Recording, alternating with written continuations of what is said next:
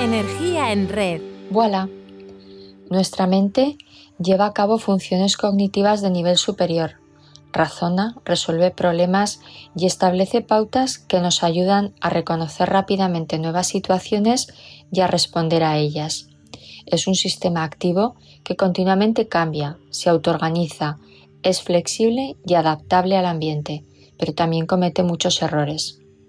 Pon a prueba tu lógica. ¿Cuánto suman los números del 1 al 100? ¿Qué has observado al tratar de resolver el problema? La solución no es lo importante, sino darte cuenta de cómo ha refuncionado tu estructura de pensamiento para hacerlo. Lo que hemos descubierto no es algo que nos pase solo al hacer este tipo de ejercicios, es nuestra forma lógica de pensar cualquier cosa. El pensamiento se asienta en la percepción de la realidad, en la información que almacenamos en la memoria y finalmente en los juicios y elecciones que hacemos. Por ello es tan importante conocer cómo funciona cada una de estas capacidades y los errores que les son propios. ¿Por qué hay tantos accidentes de tráfico, de trabajo o domésticos? ¿Cómo puede ser que cometamos tantos fallos, que ignoremos la realidad? En parte se debe a nuestros sesgos cognitivos. Solemos percibir un riesgo bajo y hacemos concesiones a la seguridad con conductas de riesgo que suelen tener un coste bajo en general, pero más veces de las deseadas es demasiado alto. Pensemos en nuestros excesos de velocidad o en los vistazos al móvil cuando estamos al volante. Este concepto de sesgo cognitivo fue introducido por los psicólogos israelíes Kahneman y Bersky en 1972 para hacer referencia a nuestros modelos erróneos de la realidad. Vamos a ver algunos. Nos gusta que las evidencias confirmen nuestras opiniones más que contrastarlas. Es el llamado sesgo de confirmación. ¿O no has dicho alguna vez, mira, ¿ves cómo tengo razón? Aunque sea cogiendo el rábano por las hojas reclamamos más responsabilidad por lo que sale bien que por lo que sale mal. Y si no, escucha a un niño al volver del colegio con las notas, Mamá, mamá, he aprobado lengua y me han suspendido matemáticas. ¿Todavía dudas de que a ti te pasen estas cosas? Probemos con otro ejemplo.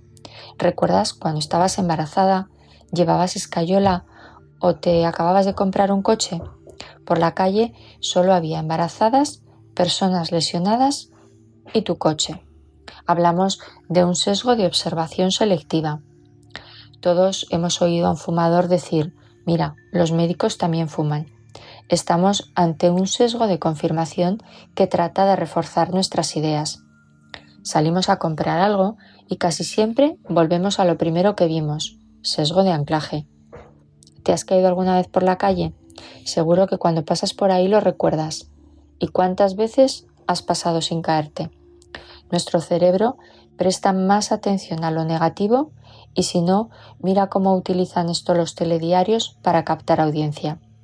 El efecto halo lo vemos todos los días en la publicidad. Es el alma de los anuncios de fragancias. Nos atraen por las imágenes, por las emociones que nos hacen sentir y no por su esencia. Todavía no me constan televisiones que emitan aromas. Quizá tus padres te han sugerido lo que debes hacer y lo hacen sin saber que con ello aumentan las posibilidades de que no lo hagas.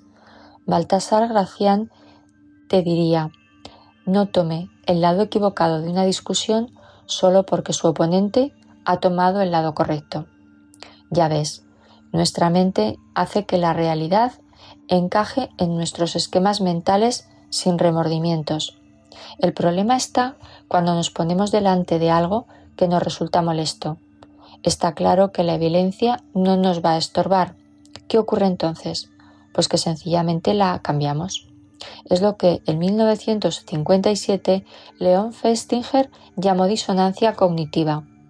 Un ejemplo clásico es el de la fábula de la zorra y las uvas de Esopo, ese fabulista de la antigua Grecia.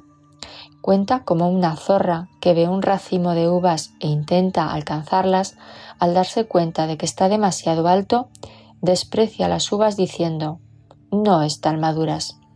Ya ves, volvemos de las rebajas, habiendo hecho una compra desafortunada y acabamos diciendo, bueno, en cualquier caso me sirve. Si lo piensas bien, es justo lo que necesitaba. Nuestras creencias distorsionan la realidad al punto de impedir que veamos lo evidente. Esto también les pasa a los indígenas de Papúa Nueva Guinea. Un grupo de científicos viajaron allí para conocer sus costumbres, entre cuyas creencias estaba que más allá del río, que les separaba del resto del mundo, no existía nada. Después de pasar unos días con esta tribu, los científicos abandonan la zona en una barca y cuál fue su sorpresa que nada más montarse los indígenas se fueron sin esperar en tierra decirles adiós. Normal si entendemos que su creencia era que en el momento que algo se metía en el río desaparecía. Se comportaron de manera coherente con su forma de pensar. Lo grave de este asunto es que el sistema educativo a menudo no enseña a pensar. Sir Ernest Rutherford, presidente de la Sociedad Real Británica y Premio Nobel de Química, contaba la siguiente anécdota. Un colega le llamó porque estaba a punto de poner un cero a un estudiante por la respuesta a un problema de física. Pese a que la respuesta era acertada, no confirmaba que el alumno tuviera un alto nivel en física. La pregunta pedía demostrar cómo es posible determinar la altura de un edificio con la ayuda de un barómetro.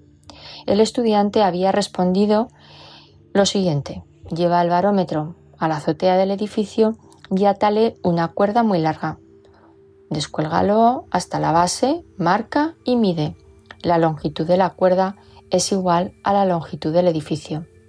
Decidieron darle otra oportunidad y el alumno dio más de 10 respuestas ingeniosas pero no la convencional.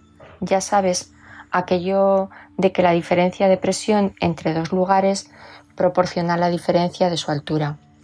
Por supuesto que el alumno también conocía esta respuesta, pero explicó que sus profesores le habían enseñado a pensar. El estudiante se llamaba Niels Bohr y fue premio Nobel de Física. Al margen del personaje, lo divertido y curioso de la anécdota, lo esencial es que le habían enseñado a pensar. No te pierdas la charla en TED de Ken Robinson, titulada Las escuelas matan la creatividad. Te va a encantar. ¿Y nosotros? ¿Solemos pensar? Según Descartes, diríamos que sí porque existimos, pero después de todo lo visto, no sé yo. Daniel Borstein, en su libro Los descubridores, plantea que el mayor obstáculo para el descubrimiento de la forma de la Tierra, los continentes y los océanos no fue la ignorancia, sino la creencia del conocimiento. Todos los genios de la historia dedicaron tiempo a pensar, a cuestionar lo que conocían y a probar otras pautas de pensamiento. Sin embargo, en nuestros entornos es más común oír, si funciona no lo toques. Siempre lo hemos hecho así o eso nunca funcionará. Son frases asesinas que matan cualquier oportunidad a nuestra genialidad. Incluso las ostras nos pueden enseñar que pensar vale la pena. Cuando un cuerpo extraño se introduce en su interior, este molusco reacciona cubriendo lentamente la partícula con una mezcla de cristales de carbonato de calcio y otras sustancias, formando el nácar. Al cabo de un tiempo, voilà, una perla. La ostra tarda años para hacer maravillas. ¿Cuánto tiempo invertimos nosotros en generar ideas valiosas? ¿Qué dejamos que nos penetre o cuestione? ¿Qué hacemos con ello? ¿Cubrirlo con mil capas hasta conformarlo a nuestros esquemas? Te invito a pensar. Busca tener una cuota de ideas cada día y por favor, anótalas en el momento que surjan. Son fugaces y si no las atrapas, se escapan. Sé enemigo de la costumbre. Cambia cualquier rutina que tengas en tu día a día. A menudo percibimos en función de lo que esperamos encontrar. ¿O no te ha pasado ir al armario y no ver algo que estaba delante de tus ojos simplemente porque estaba en otra balda? Pide ideas a los demás. Los directivos de una empresa de dentífrico querían aumentar sus ventas. Tras horas de análisis, tomaron un descanso. Entró el señor que recogía la sala y al director se le ocurrió preguntarle. Alucinante. El hombre les propuso hacer más grande el agujero del tubo. Con cada apretón saldría más pasta. El valor de la inocencia también es un plus. Y si aún dudas de que tu mente te juega malas pasadas y te quedas con ganas de más, busca una imagen del cuadro Huyendo de la crítica de Pere Borrell. Es una obra maestra del trampantojo.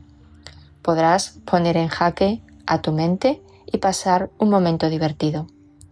Gracias por estar ahí y poner tu energía en red.